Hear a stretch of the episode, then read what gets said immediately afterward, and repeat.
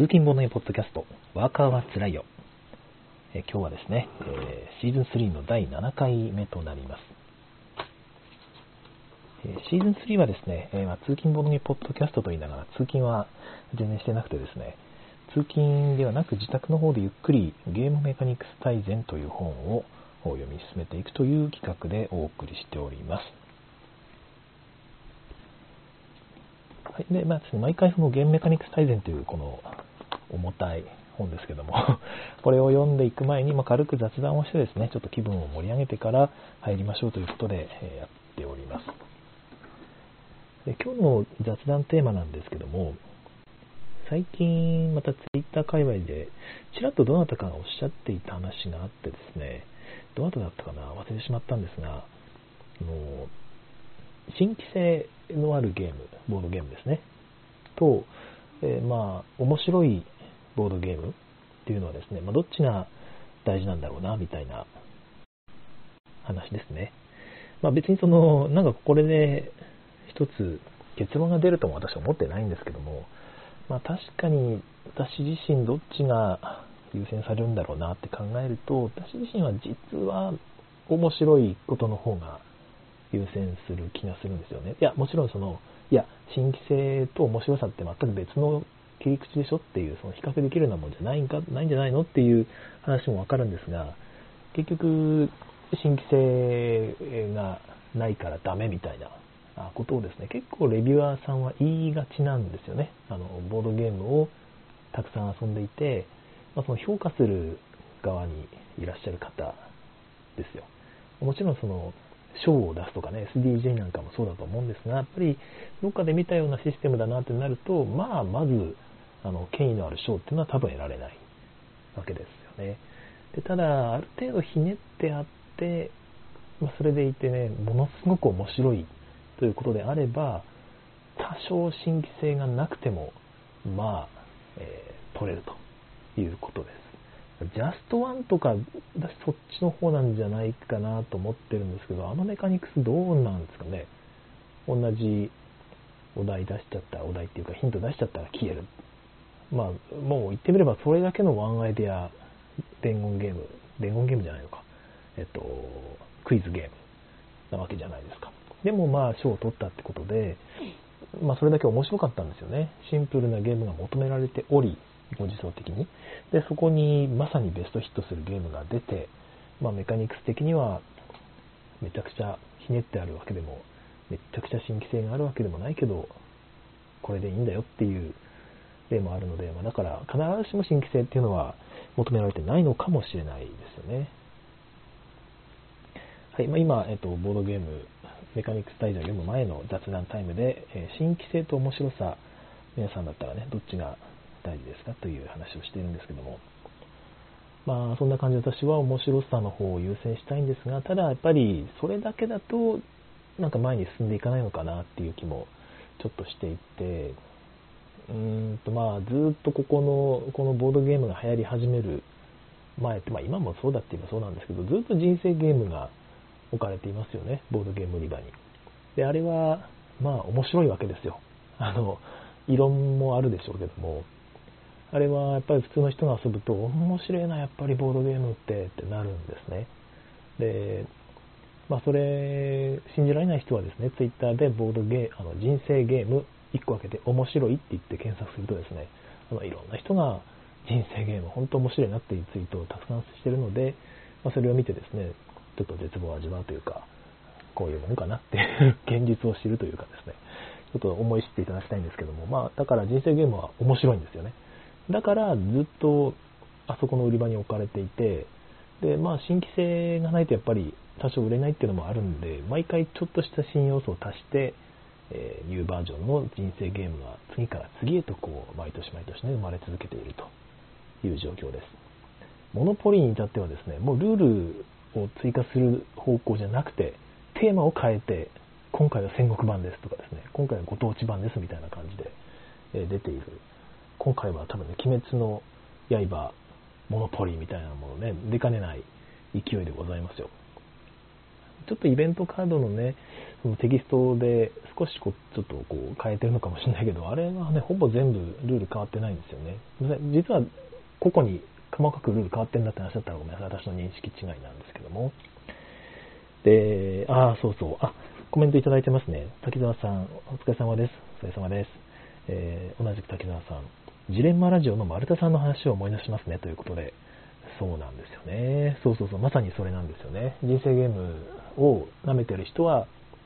ダメですよみたいな話でしたね。私もあの昔は人生ゲーム舐めてたので、結局子供と遊ぶと人生ゲームが一番盛り上がったというね、えー、現実を思い知らされまして、もう、はい、忘れました。はいえー、井上さんから拍手ということでありがとうございます。そういえば滝沢さん、あの、怪獣オンジアシリーズの最新作、名前がちょっとすいません、パッと出てこないんですが、ここでなんか、あの、立体造形のダイスタワーデザインで名前上がってましたね。おめでとうございます。すごいですね、あれ。ああいう感じでいろんな方がボードゲームシーンにこう、ね、取り上げられてくると、ちょっとまた盛り上がりますよね。えー、怪獣オンジアスの取り組みは素晴らしいなと思っていつも見ております。はいえー、っと、まあそんな感じでね、その面白さと新規性、どっちがって話なんですが、やっぱり新規性がないと、結局、なんか場が停滞しちゃうんだろうなっていうのは思うんですよね。で、まあ、人生ゲームの二の舞にならないためにも、というのは、というのは、あの、丸田さんとかね、の話でもあったじゃないですか。ワードゲームばっかりになってると。で、じゃあワードゲームで面白いのがね、2、3個、これで名が広がったじゃないですか。もう、あえて名前は言いませんけど、あれとあれとあれみたいな感じで、ある程度こう、名前が浸透したので、じゃあ今後は、これの続編が毎回毎回ね、テーマ替えとかで毎年出ていく未来でいいのかということです。面白いじゃないですか、全然。だそれで、みんながそれを遊び、それでいいじゃないっていうことになってしまうと、まあなんかまたね、えつまんない世界になっちゃうってことで、まあ、新規性というのをちゃんと評価する人もいなきゃいけないんだろうなというのは、あの、よく分かっておりますので。えとですね、なんか自分の反省みたいな話で終わっちゃいましたけど、すみません、こんなんでいいんでしょうかね。えー、ま聞いてる方で、なんか、そういうご意見がある方いらっしゃいませんかね。アルナさん、また見漏らすとこだったってことですいません。毎回見ていただきましてありがとうございますね。コメントも本当に嬉しいです。滝沢さんもありがとうございますということで、こちらこそありがとうございます。はいまあ、ボードゲーム、ね、あのゲームマーケットとかに出される方は、まあ、基本的にやっぱり新規性を求めて出してるんでしょうし、求めてっていうのは、自分の中でね、新規性のあるものを作ろうとして出されてる方がほとんどでしょうし、まあ、結果的にあの過去のゲームは知らなくてね、たまたまかぶっちゃったとか、特にシンプルなゲームを出そうとすると、なんかオリジナルで作ったつもりが実はよくあるみたいなものに落ち着いちゃったとかね、えー、なんか作ろうと思って現場にカタログで、ね、出してね、で、まだできてないのにね、で、そこから一生懸命作ろうとしてやっていくんだけど、結局、すごくどっかで見たことがあるものに落ち着いてしまいました的なオチもあるんでしょうから、結果的にね、全てが新規性があるものとは限らないんですけども、えー、一応、志的には多分みんな、新しいものをこう、新しめのものを目指して作ってるはずなので、ああいう場があること自体もやっぱり、業界にいいですよね。だからアークライトさんがこの、このね、ちょっとコロナ禍の影響の中、それでも頑張って開催するっていうのは、やっぱりそういう部分もあると思うので、あの、すごく応援しております。今回も成功するといいですよね。あの、1日目の午前中とかもチケット完売じゃないですか。あれすごいなと思いました。で、日曜日の方もちょっとどんどんまた売れてくるんだと思いますし、特にやっぱ1日目で完売しちゃう可能性もあるから、そう考えるとやっぱ1日目の午後なんかもやっぱり狙い目ですよね。えー、私有が今回できないんでしたっけ？まあでもゆっくり見て回るという意味では日曜日もありですし、なんか、えっと、アークライトさんの方で、えっと、チャリティーバザーをやるみたいですよね。でそれ目当てで行ってもいいし、まあ、チャリティーバザーのために3000円払ってね、えー、最初入場するのかっていうのも、なんか変な感じもしますけど、いろいろとうまく回っていくといいなという気がいたします。はい、ということで、まあ、あの本の方に移りましょうかね。えー、私個人的には面白さの方もちゃんと大事にしてほしいなっていう気持ちが結構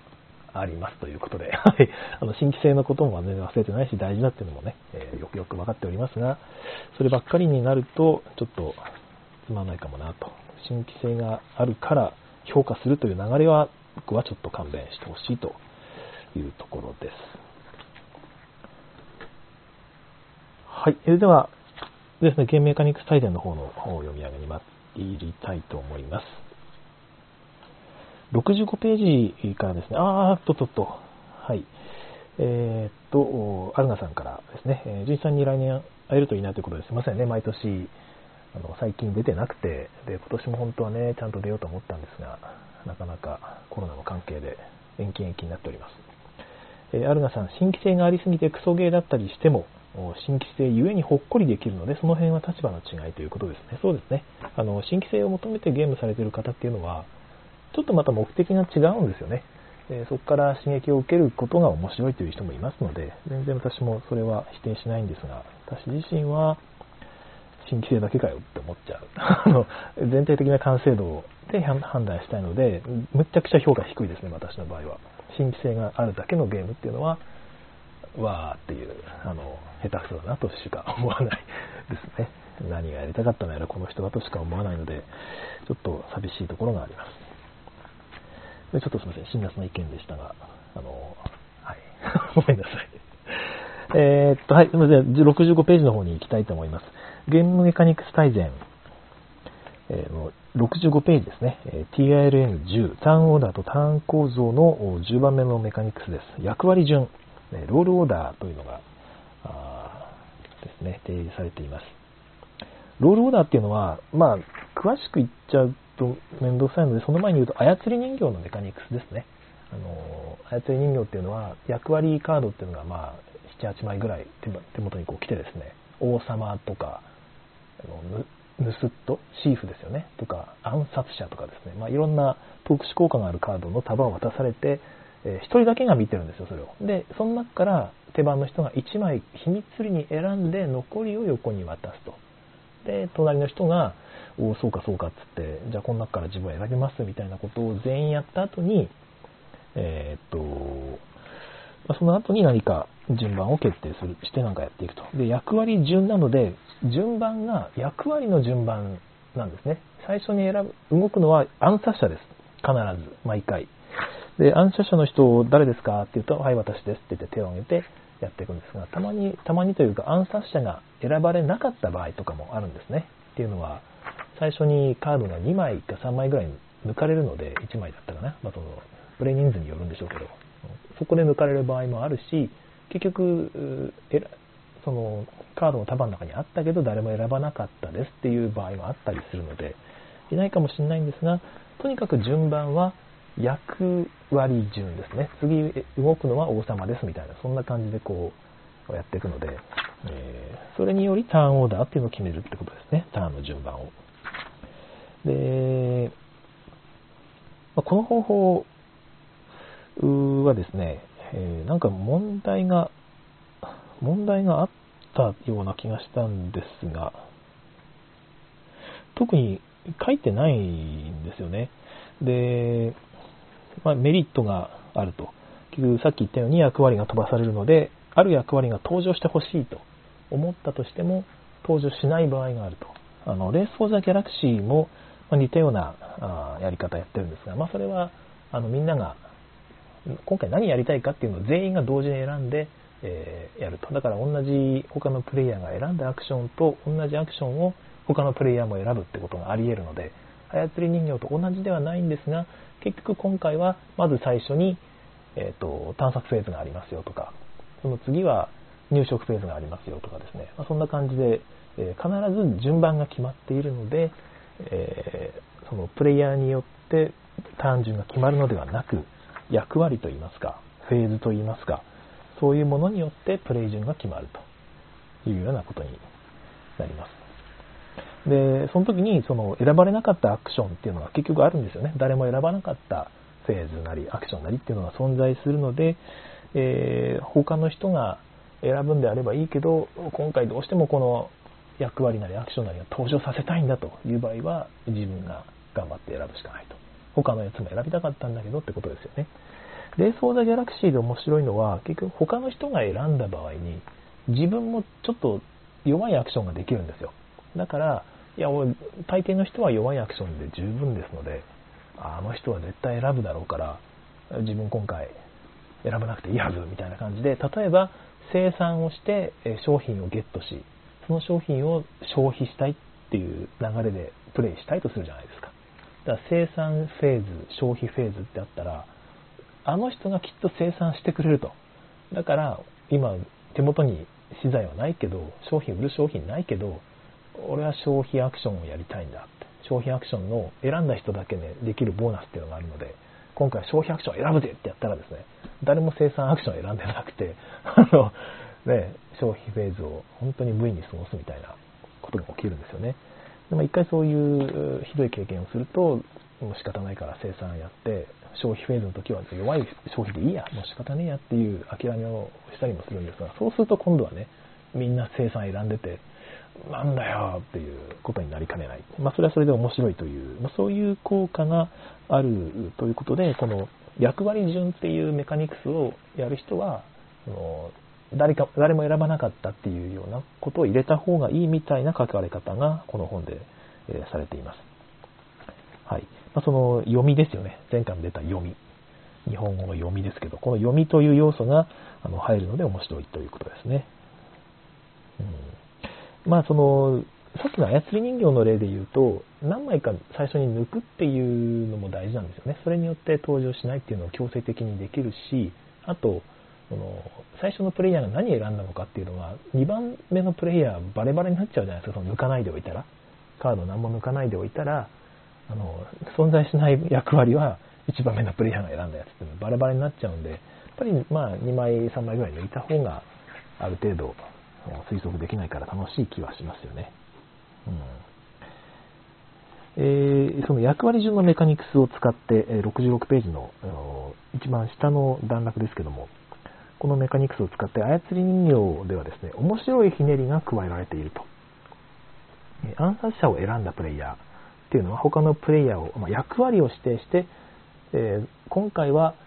えー、商人を選んだプレイヤーは死にます。一回休みです。っていうやつですね。いうことをやるんですが、標的となるのがプレイヤーではなく役割であることに注意しようということが書かれています。一回休みっていうのは基本的には悪い見本と書かれているアンチパターンという良くないパターンなんですけども、あんまやるなってことですよね。けど、その、操り人形で標的になるのは役割であって特定のプレイヤーではないということで、なんていうのかな、まあ、ここに、だから何っていうのは書いてないんですが、だからま割といいんじゃないということですね。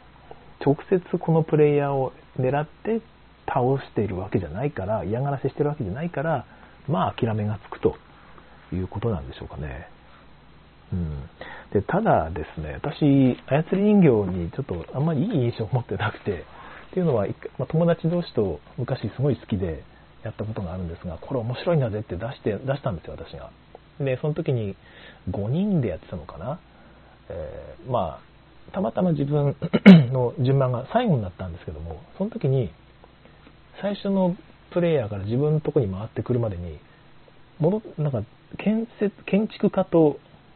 商人しか残ってないんですよ。で、建築家って、その自分が建物カードを持ってるんですけど、建物カードをプレイするためのお金がないとダメなんですが、全くないので、これ持って建築じゃなかったかな？なんかとにかくお金がないと意味がないキャラクターとお金を得られる商人ってキャラクター2枚だけが残って戻ってきて、これどっち選べって商人しか意味なくないと思ってですね、商人選ぶじゃないですか。そしたら、まあ、暗殺者がですね、うん、誰殺してもいいんだけど、まあ、序盤だしな、商人殺しとくって言われて、まあ、一回休みですよね。しかったねえなとか言いながら、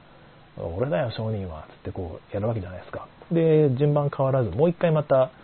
次のラウンドになって回ってきた2枚見たらですね、建築家と商人なんですよね。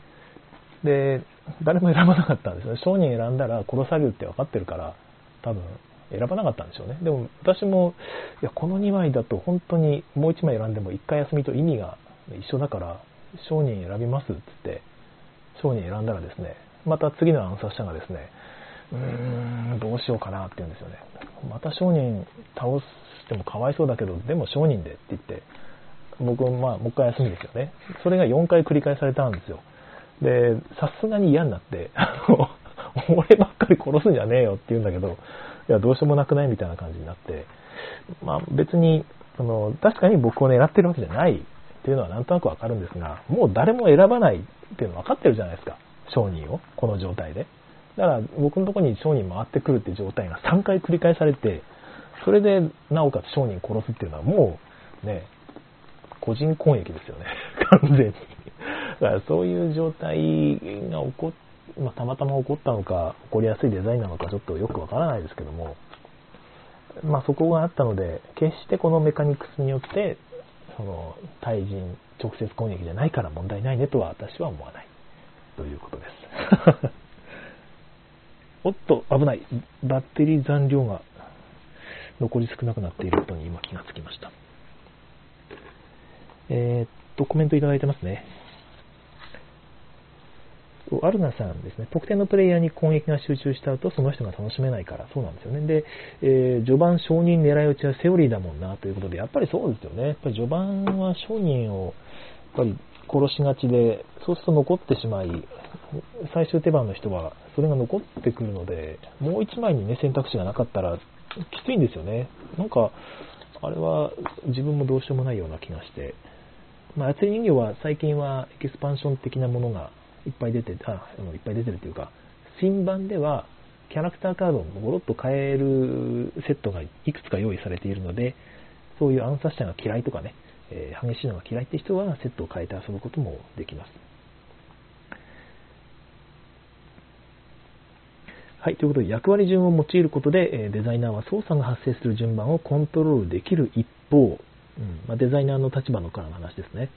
そのうちどれを起こすかをプレイヤーに選ばせることができる。あまあ、まとめ的な言葉でしょうか。また、明確に定義されたターンオーダーが導入されるため、えー、マスタートプレイヤーを交代するメカニクスをわざわざ用意する必要がなくなると。まあ、自然に交代していくから楽ですよってことですね。うん。役割順のゲームって意外と少なくて、ここも参考となるゲームがですね、操り人形とレース・フォー・ザ・ギャラクシーの2つしか出されてないんですよね。なので、ま意外とここでうまいことできればいいかもしれないですね。面白いゲーム作って、なおかつ割とその市場で輝きを放つ、目立てるゲームになるかもしれないですね。まあ、逆に作るのが難しいのかもしれないですけどね。どうでしょうか。レース・フォー・ザ・ギャラクシー的なゲームは意外とありだと思うんですけども。はい、では次のページ行ってみましょう。えー、ランダムなターンオーダー、68ページ、えー、ですね。TRN11 ですね。えー、ランダムなターンオーダーっていうのは、まあ、簡単に言うと、具体的に言うと、袋に、そのプレイヤーの、各プレイヤーのコマ1個ずつね、色のコマもらって、中にザーッと入れてですね、1個取ります。今回は赤のプレイヤーの番ですってやるやり方ですね。えー、私これ、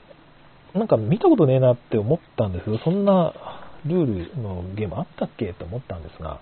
大聖堂がそうらしいですね。そういえばそうだったかも。私、大聖堂に2、3回遊んだことがあるはずなんですが、このメカニクスを覚えてないということは、なんだろう、あんまりいい思い出がないんですかね、ひょっとしたら。よくわからないんですが。ただ面白いですよね、このメカニクス。その、ゲームがより臨機臨機応変なものになるというふうに書かれているんですが、その、プレイヤーが綿密に計画する能力もそがれるということですね。あの結局一生懸命考えていたのに、プレイ順4番手ばっかりだみたいなことになりかねないんですが、でよりライトなゲームにおいて効果的であると。あんまり重げに作る使うなよということですよね。じゃあなんで大聖堂がいきなり例として出てくるのかちょっとわからないですけども。えー、っと、一応大精度の場合は、その最初の方に引かれるデメリットっていうのもあって、あの最初の方にプレイしようとするとコストが高いみたいですね。えー、で、ターンごとに徐々に低下していくということで、はい、最初の方に引かれることが常にいいわけではないみたいです。で、最初の方に惹かれて、いや、ちょっとこんな高いコストでやりたくねえよって場合は、それを、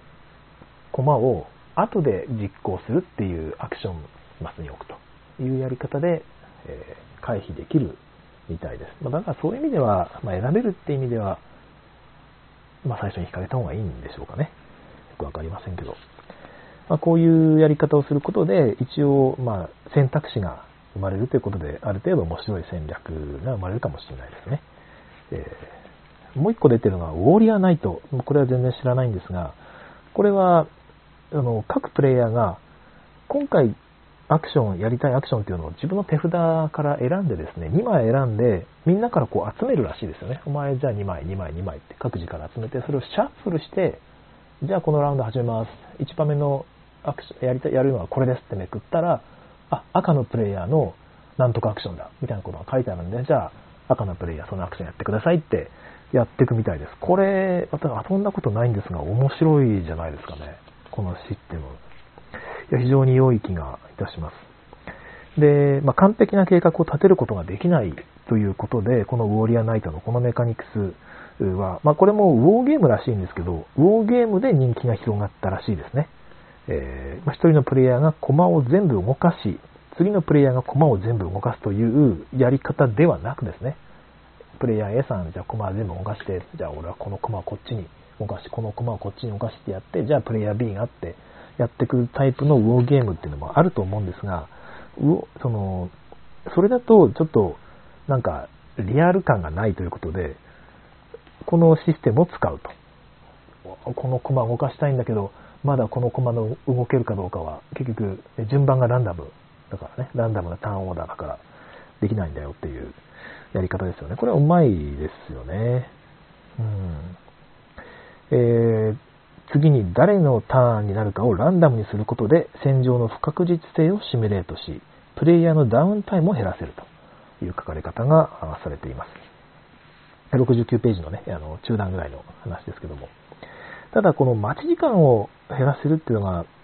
どうなんだろうなっていうのは結局プレイヤーへのコマがね、最初に引かれ、何か手番をやり、で、もう一個コマがあるんだけど、ずっと引かれずにラウンドの最後に引かれたらですね、プレイヤー A はめっちゃ待ってるはずなんですけど、ま多分、次に引かれるかもしれないという期待があるから、まあ、待ってる間も暇ではないということなんでしょうかね。まあ、そういう意味でも、その待ち時間を減らすというやり方、いろいろありますよね。まあ、実際は長くても別に考えること、ドキドキすることがあれば、ダウンタイムを感じないんだということなんでしょうか。えー、Fire Power っていうゲームではこのタイプのチットを引くシステムを備えているということが紹介してます。今度ね、関係ないですけど、チットって言葉、私ね、昔ゲーム始めた、ボードゲーム始めた頃、ルールに書いてあったですね、チチットって何っていうのを分かんなかったんですね。チップの間違いって思って、あの、英語英語のね、あの、現場ルール確認しても、確かにそこにチットって書いてあるんですよね。で、チットっていうのは、情報が印刷された小さめの厚紙らしくて、ウォーゲームでよく用いられる、えものみたいですねで。カウンターとかチップと呼ばれることもあるということで、じゃあチップって呼んでほしいなって思うこともあるんですが、なんですかね、情報が印刷されてるってことが大事なんですかね。チップと違う、チットの、チットという言葉を使う意味ですよね。チップじゃなくて。ちょっとわからないですが。えー、っと、はい。えー、このランダムなターンオーダーによって、ウォーゲームのデザイナーは、あ優れた軍隊と劣った軍隊っていうのを柔軟にモデル化できるって書いてあります。でどういうやり方かっていうと、まあ、例えばこの、あ、ビクトリーロスト、えー、クライシス・イン・ウクライナ1942-1943っていうゲームではですね、軍隊を発動するチットをカップに入れると。で、さっきのやり方ですよね。あの、引いたら、じゃああなたの、あなたのこの軍隊を動かせます。みたいなターンオーダーが決まるんでしょうけど、ベテランの軍隊は複数のチットを入れる、カップに入れることができるということで、早く動ける可能性が高いですよね。そうすると。で、新しい新規の軍隊はそのチットを1枚しか受け取れないので、そのベテランほど効果が高いっていうことを自然な方法でモデル化しているとまあ、一種のデッキビルドシステムですよねっていうことを書いてあって、いやー面白い気がしますね。この仕組み使ったゲーム、なんか考えてみようかなってすら思いましたね。こんな感じで、遊んだことなくてもメカニクスのインプットがあるのはすごくありがたいですね。で、もう一個このシステムを使った場合に、あの、工夫できるやり方があって、ワイルドカードとかカテゴリートークンと言われるものを入れると。で、このトークンはですね、引いた時に、さっきのまでだと、あなた赤色の、まあ、歩兵軍隊を動かしてくださいみたいなチットを引くんじゃなくて、赤色のワイルドチットを引きましたので、赤プレイヤーは何を動かしてもいいですとかですね、え、赤色のプレイヤーのなんか地上部隊トワイルドトークンを引いたので、あなたは地上部隊なら何を動かしてもいいですよっていう、まあ、そういうやり方もできると。で、これは戦術の柔軟性を高めてですね、運の要素を減らすということで、えー、バトルマスターはこのアプローチの代表で、ゲームの代表ですよっていうふうに紹介されています。うん、いいやり方ですよね。あんまりにも、その、運の要素を反映すぎるって場合は、まあ、こういうワイルドっていうカードが入ることで、ちょっと戦略性が増したりですね、先読みしやすくなったり、そういうことがあるかもしれないですね。はい、えっ、ー、と、コメントの方にちょっと行きますね。えー、あ、そうそう、さっきの操り人形の話ですけど、後半終盤になると建築が狙い撃ちされると。そうなんですよね。うん。暗殺者がいないと、まあ、つまんないゲームになるのかな、どうなんでしょうね。はい。えー、操り人形、まあ、アルナさんからですね、え、王様をみんなが選ばないみたいになって、スタピ固定になってる、なったことあるなということで、まあ私もそういうことが多いんですよ。その時も結局誰も王様も選ばなくて、あ、選ばなくてっていうか誰かが、いや、スタピーがずっと選んでたんだっけ？王様を。確かそんな気がしましたね。で、2番手の暗殺者が僕を殺すという流れになって、さすがに僕はあの時切れましたけど、お前らいい加減にしろよっつって、まあそういう流れになりやすいですね。はい。アルガさん、プレイ順をコントロールできるっていうゲームだと、おかしな遺言を思い出すけど関係ないかなということで、ごめんなさい、ちょっとおかしな遺言やったことなくて、うん、あれですよね。お金をたくさん使った方がいいという謎の面白いゲームですけども、遊ぶ機会は結局なかったわけでございます。じゃあ70ページまで行ったので、TRM 12の方に行きます。おっと、まあ、気づくと大体30分超えててですね、今回もコインいただいているおかげで、えー、連続して30分超えても連続してすることができております。ありがとうございます。残り30分うんとですね、まあ、頑張ってまいりましょう。今日はそのターンオーダーのターン構造の残りのところを全部やってしまいたいんですが、30分でできるかな？なんかできそうな、できなさそうな。はい、コメントはいつでも大歓迎です。よろしくお願いいたします。じゃあ71ページ。TRN12 アクションタイマーですね。えー、と、ちょっとお茶を。はい。アクションタイマーは、えー、最近ですとキッチンラッシュというゲームで私は見かけたんですが、意外と古くてですね、なんかそのタムスク、タムスクタムスクっていうゲームが1998年に出ているって、それもアクションタイマーを使ったゲームらしいんですよね。確かにキッチンラッシュの時に、タムスクじゃんっていうことを誰かが言ってたような記憶もあって、まあ、そこそこ古いメカニクスらしいんですが、割となんていうか激しいですよね。あ、すみません。何の、どういうメカニクスか言ってないんですが、まあ、アクションマスがあると。もしくは、まあ、ボード上にヘクスマップがあったりすると。まあ、いろんな場合があるんですが、ボード上のそのマスに自分のタイマーをワーカーとして置くんですよ。もちろん、ま、砂時計が多いんだと思うんですが、砂を上にした状態で、トンと置くと。で、そのアクションマスに対する何かの、何かしらのアクションをする。もしくは、マスにね、もうアクションが書いてあるかもしれないですし、で今回これやりますって置くと、その、そのタイマーの砂が落ちきるまでは、そのワーカーを再利用できない。逆に言うと、落ちきれば、ワーカーを再利用して、こう、また動かすことができるというメカニクスなんですね。で、手番っていう概念がない。みんな同時アクションです。だから、落ちきったプレイヤーがいたら、もう、落ちたよし、やるっつって、やってる間に他の人がわーってやるかもしれないですよね。そんな感じでわちゃわちゃ感が結構あるんですが、えー、っと、なんていうのかな。ここで書かれてたのが、あんまりカオスにカオス感があるんだけど、そんなにカオスにならないっていう書き方をされててですね、どうかなと思うんですよ。十分カオスな気がするんですけども、あ、そうそうそう、リアルタイムな感覚を与えつつ、ね、この仕組みを使うとね、えー、リアルタイムな感覚を与えつつ、プレイヤーが反響乱状態になりにくくなるって書いてあるんですけど、割と僕は反響乱状態になる気がするんですが、どうなんでしょうね。十分、十分パニクる気がするんですけども、まあ、ある程度はリアルタイムよりもマシということなんでしょうかね。見るところがすごくたくさんになっちゃって、下手にリアル普通のリアルタイムゲームよりも、私はパニクるような気がちょっとしてしまいますけども。はい、えー、72ページの方にちょっと行ってですね。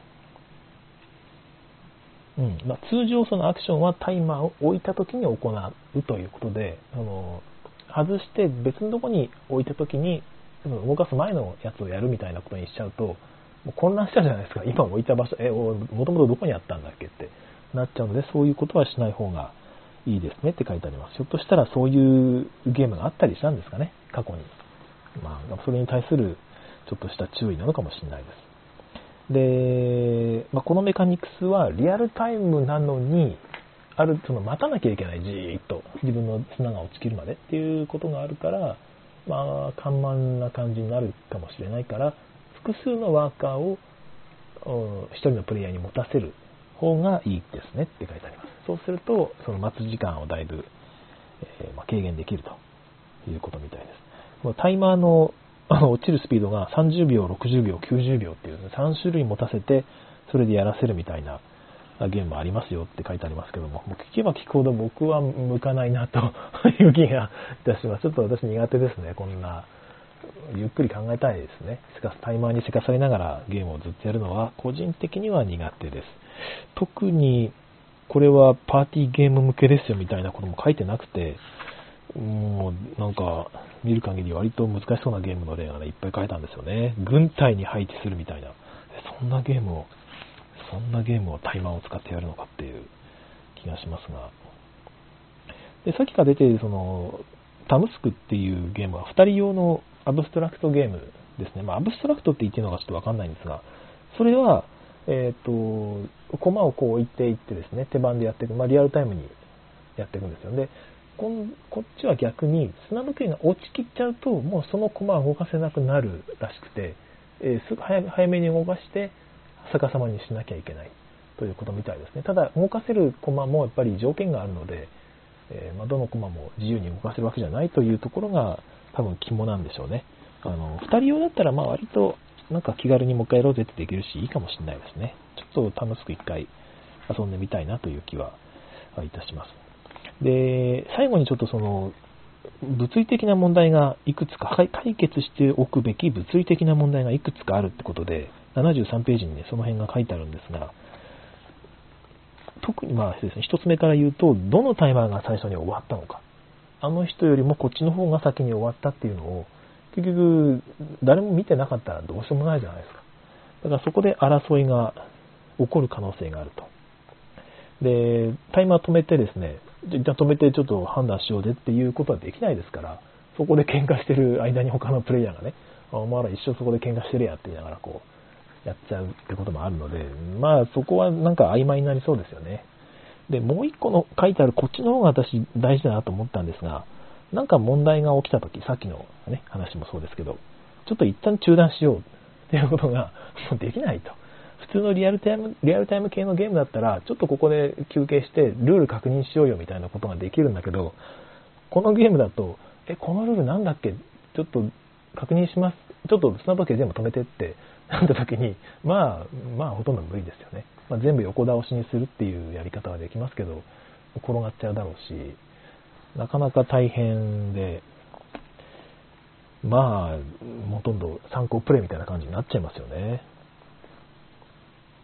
はいまあ、ここにも書いてありますね。えー、時間がかかると砂時計を一旦全て倒さなければならず、時間がかかる上に脇に置いている間に砂の配分が変わるかもしれない。ね、そうですよね。テーブルから転がり落ちたら終わりである。ということで、まあ、中断しにくいねということです。まあ、砂時計のね、砂時計の制度上のばらつきとかそんなもんは、まあ、ある程度いいんでしょうけど、まあ、そういうこともあるので、あんまりね、その精度上げちゃうと生産コストも上がるし、大変ですということですね。まあいいんじゃないですか。で、こういう問題があるにもかかわらず、砂時計のあるゲームっていうのは、えー、非常に探求するに値するユニークな雰囲気があるということで、今後アプリとかデジタルとかアナログのそのハイブリッドですよね。デジタルアナログハイブリッドでも使える可能性を秘めていると占められていますけども、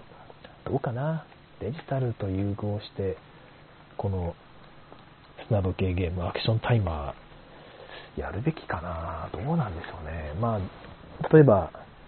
より分かりやすく言うと、軍隊の戦車コマのところにデジタルタイマーがついててですね、まあ、ランプが光ると。まあ、もしくは、で、取って置いた時にカチッてボタンを押したらタイマー作動してですね、で、動けるようになったらまたランプがピカッとつくみたいなゲームがあったらですね、割と面白そうですね。やりたいかって言おうとしたんですけど、まあなんか面白そうですね。確かに。はい。そういう融合の可能性はあるような気がします。はい、ということで、えー、73ページの方終わり、次の方に行こうかな。まあ、この辺も含めてでもそうですね、まあ、アクションタイマーのゲーム、同人で出したら結構受ける気がしますよね。だって、すごく動画映えするじゃないですか。なるべくシンプルな方がいいと思うんですけど、この辺のゲームなんか作った人がいたら、その人が勝利するかもしれないですね、ひょっとしたら。はい。聞いててよかった。若松さんよ。えっと、タイムトラックですね、74ページ。皆さん、多くの方が多分ご存知だと思うんですが、タイムトラックというシステムをご紹介します。多分日本だと東海道が一番有名なんじゃないかなと思いますが、おもげを知ってる人は、えっ、ー、と、グレンモアの方を知ってるかもしれないですね。で、割と昔からゲームやってる人はテーベって言ってもわかるかもしれないですね。えー、グレンモアもしくはクラフトワーゲンでもいいかもしれないですね。はい。それ辺、その辺で採用されているメカニクスで、タイムトラック TRN13。各プレイヤーが、なんかトラック上ですね、1本のスゴロク上のマスのところに自分のワーカーっていうか自分のコマを置いていくんですが、何かアクションをすると、あなたは今回5時間使いました、そのアクションに。っていうと、コマを5歩進めるんですよね。で、次のプレイヤーは誰かっていうと、他、そのタイムトラック上で一番後ろにいるプレイヤーなんですよ。で、その一番後ろにあるプレイヤーが、じゃあ私今回、えー、時間3つ使ってアクションします。ってなんかやるとするじゃないですか。で、動いて、その結果また、えー、じゃあ誰が一番後ろなの？っていうのを見て、一番後ろのプレイヤーがやるので、場合によっては、1時間のアクションを何回も小刻みにやるプレイヤーとかですね、えー、まあ、なんでとにかく手番が連続するプレイヤーが出てくると。いうことです。で、すごくコストのかかるアクションをした時に手番がなかなか回ってこないっていうことも起こるということですよね。あ、ちょっとすいません。あの、先走りすぎましたけども、74ページに書いてあるのは固有の利点が多くあると。で、明確さっていうのが一つあって、ターンオーダーが頻繁に変わっていってもですね、誰が次のターンか明らかですと。これは確かにそうですよね。今誰の手番っていうのがもう盤面に出てるから分かりやすいと。で、次の番が誰っていうのも分かりますしね。で、プレイヤーコントロール。次のターンになる人を選べるということで、戦術的なプレイが加えられる。確かに、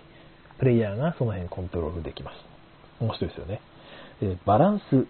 デザイナーは強力なアクションを入れ、代わりに時間を増やすことができると。そうですよね。まあ、アクションを複数設定して、えー、プレイヤーに選ばせようとするときですね、あんまり強力なアクションを作ってしまうとみんなそっちを選びがちとかですね、ちょっとなんか地味なアクションを1個入れたいんだけど、なんか他の強いアクションに比べるとアクション弱すぎて誰も選ばないんじゃないかみたいなことですね。だから通常はカードをプレイするっていうアクションが強いと思うんですが、カードを1枚引くってアクション地味すぎて、これどうしようかな、じゃあ3枚カード引くのは3枚にしようかなみたいなこうバランスを調整するわけですけど、それを時間コストっていうもので調整できるから、まあ、いろんなバランスの取り方が生まれますよね。そういう部分があるということです。でただもちろんこの方法には、手法には欠点もあると書かれています。で、まあ、時間かかる選択肢を取ったプレイヤーですよね。今回私はじゃあ、あの、300時間使ってあの実行します。あ、もうゴールついちゃいましたっていう場合は、そのプレイヤーはずっと、このゲーム中は、あの、どっか行ってくれていいですっていうですね、なんかね、近くのコンビニ行って、立ち読みでもしてたらどうですかっていうぐらいやることがなくなってしまう。っていうか手番が回ってこないですから。っていうことが起こら起こりかねないってことですね。で、確かにそのアクションを選んだのは自分であるけども、かといってプレイが面白く、ね、え、なるとは限らないってことですよね。じゃあ納得できますとはちょっとならないですよね。俺はやりたいことをやった。残りの時間全てコンビニで過ごしたが、このゲームは面白かったとは多分ならないんですよね。なんかつまんなかったっすっていう結論に多分なると思うので、そのそういうことができちゃうってこと自体が問題じゃないかということですね。で、こういう状況を防ぐために、防ぐためにですね、デザイナーっていうのは通常あんまり時間のかかる行動っていうのを選択肢に入れてないと。だから300時間かかるようなアクションっていうのは取れなくしているということみたいです。えー、と、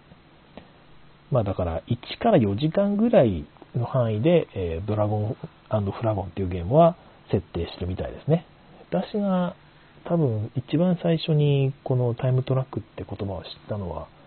ひょっとすると、名前が出てこない。ごめんなさい。ちょっと出てこないんですが、そのゲームもやっぱり1から4ぐらいでしたね。時間の消費が。うん。で、テーベだとほとんどのアクションっていうのは同じぐらいの範囲なんですけど、アーティファクトを発掘っていうアクションをすると12時間まで使ってあの発掘できるので、まあ、ここであんまり長く発掘しちゃう、まあ、使っちゃうと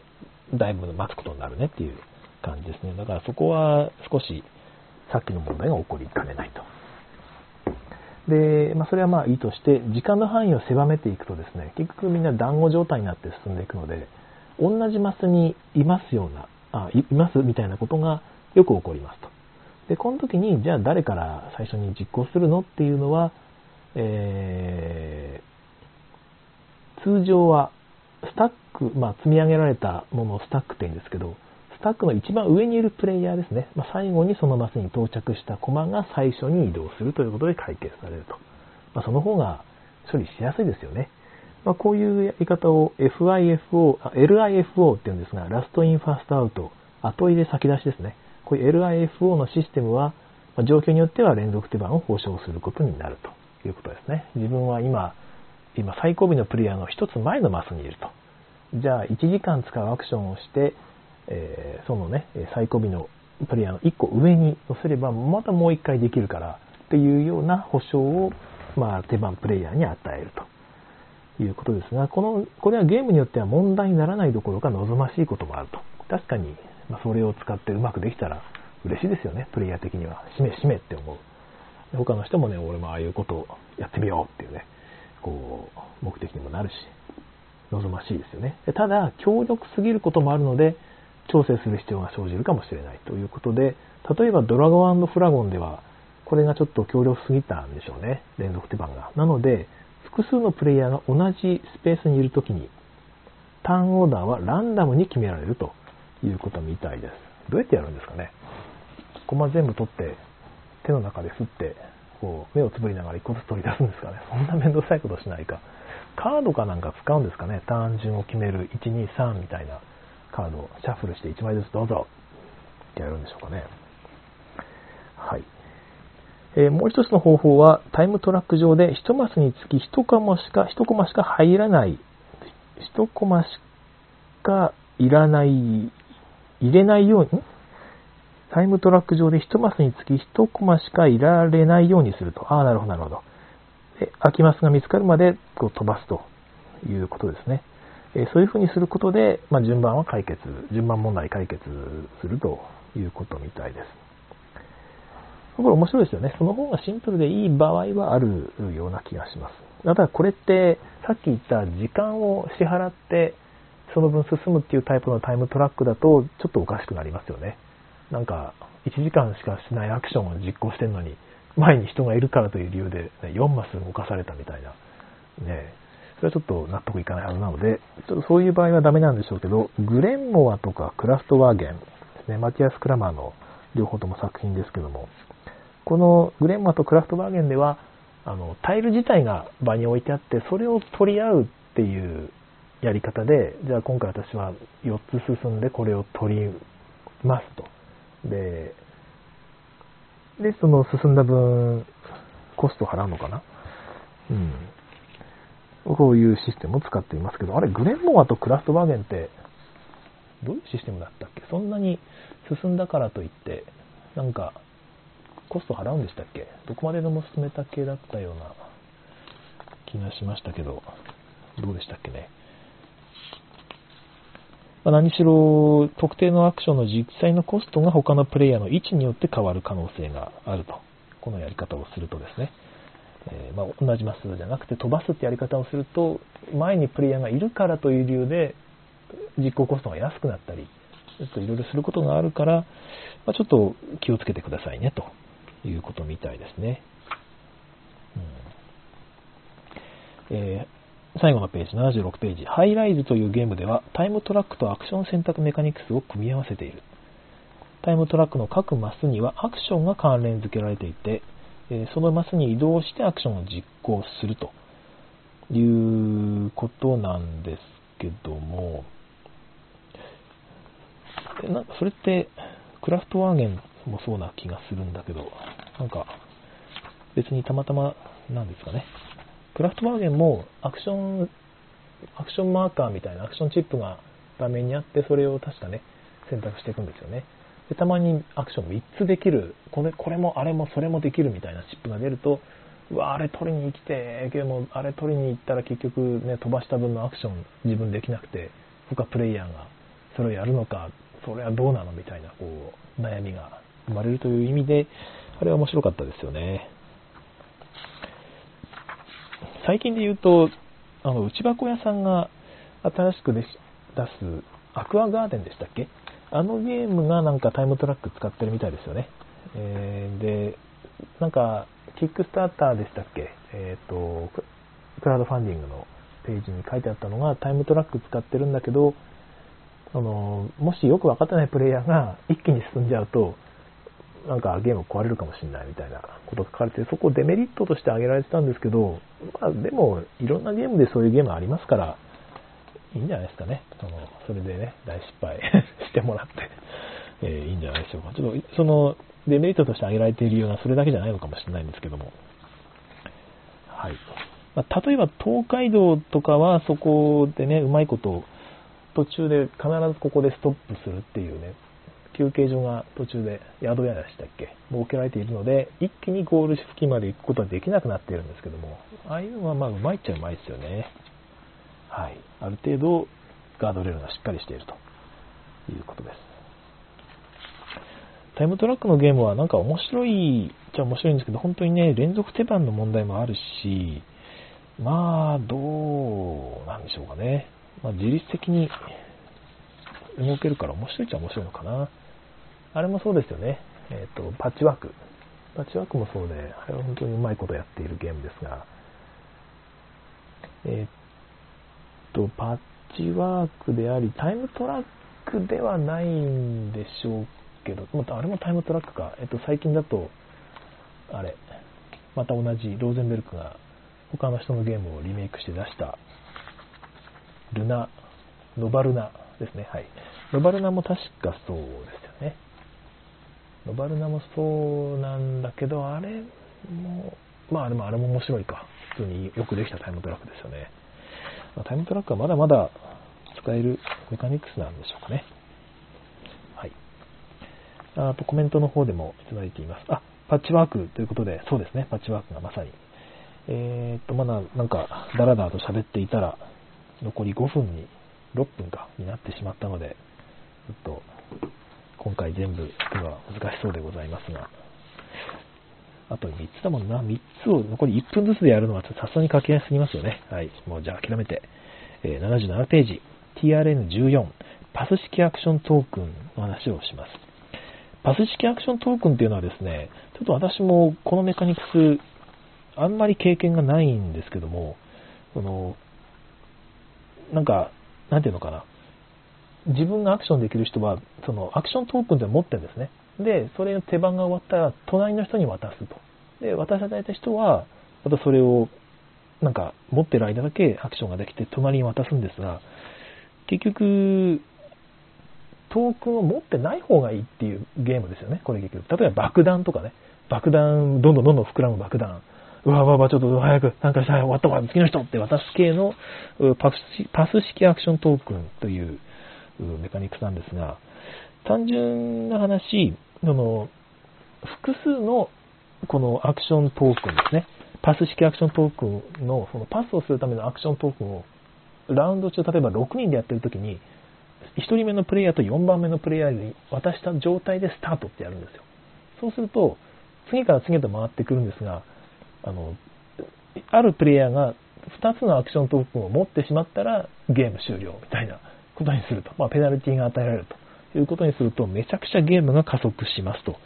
いうことが書かれています。これ私、エクリプスで体験したことがあって、あの6人プレイでしたっけ？9人も遊ぶ、なんかすごい多人数プレイを1回やった時にですね、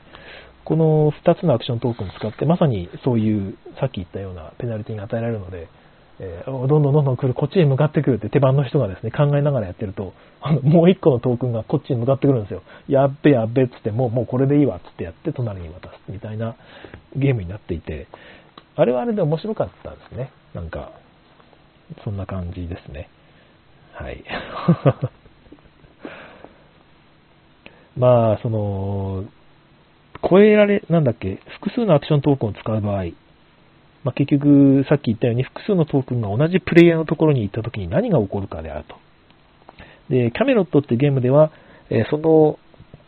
えー、まあ、なんですか、ペナルティですよね。そうすると、そのプレイヤーをスキップして隣の人に行っちゃうらしいんですよね。飛ばされちゃうと。せっかくもう、もう先にやってれば、もう一回手番できたのに、そのもう一個のアクショントークンが自分を追い越して次に行っちゃうというようなルールになっているということです。で、我々はこの手番を失うという一回休みパターンはアンチパターンとみなすんだけど、この、こういう風な使い方なら OK っていう感じみたいですね。はい。これね、面白いですよね。これ忘れてましたけど、このメカニクス使ったパーティーゲーム作ったら、多分、同人ゲーム界でなんか、一躍ヒットを飛ばせるんじゃないでしょうか。いや、ちょっとこれも持っておこうかな。ちょっとこれ皆さん聞かないでくださいね、この、この話。いや、もしね、どんどんどんどん作ってもらえばいいんですが。えー、いや、いいですね。こういうネタがもらえるっていうのはありがたいですね。えー、っと、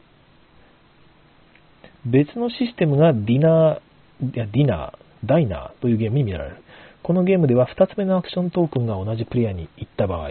そのプレイヤーが行動を完了するまでそこに留まり、それから1つ目のトークンを次のプレイヤーに渡す。そういう追い抜きはないと。より遅くて地味なプレイにつながる可能性もあるけども、このゲームでは中央のカード置き場でプレイヤーに共通の早い者勝ち競争させることで補う。一般的にはゆっくりプレイしていると他のプレイヤーが欲しいカードを取っていってしまう。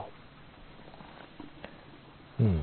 なんかまあ、リアルタイムフェーズっていうのが同時にひょっとして進行してるんですかね、並行して。ちょっと、そのダイナーというゲームを知らないので、ちょっとわからないんですが。うん。何しろ、その、アクショントークンっていうのを複数使ってぐるぐる回すっていうのは単純に見てるだけでも面白いですし、まあ、いろんなメカニクスとか、いろんなテーマをかぶせそうですよね。えー、面白そう。はい。まあ、アルナさんもめっちゃ聞いとるということで、さっきのね、このいいネタ聞かれてしまいました。ひょっとしたら、アルナさんのゲーム、あの、サークルからこのゲームが出るんでしょうかね。視聴機会、えー、ぜひ出してください。ということで残り1分となりましたので、残念ながら今日は、えターンオーダーとターン構造全部終われずに終わりとしたいと思います。残り、そんなにね、大した話でもないんですけども、うんまあ、次回軽く触れて終わりましょうか。えー、滝沢正和さん、本当にネタの宝庫だなと思います。この本を読んで活かすには日頃ゲーム作りを考えて自分の中で問題点の引っかかりを作っておくことが重要だと思う今日この頃。いや、本当にそうなんですよね。なんかぼーっと読んでても、やっぱりひらめきがある場所っていうのは日頃考えてることのその解決部分があったりする場所なんですよね。だから、のんびりではダメですね。えー、ということですいません、えー、コメントいただいているんですが、ここまでにしたいと思います。残り20秒。ということで、えー、今日も聞いてくださいまして。ありがとうございました。次回更新をお楽しみに。さようなら。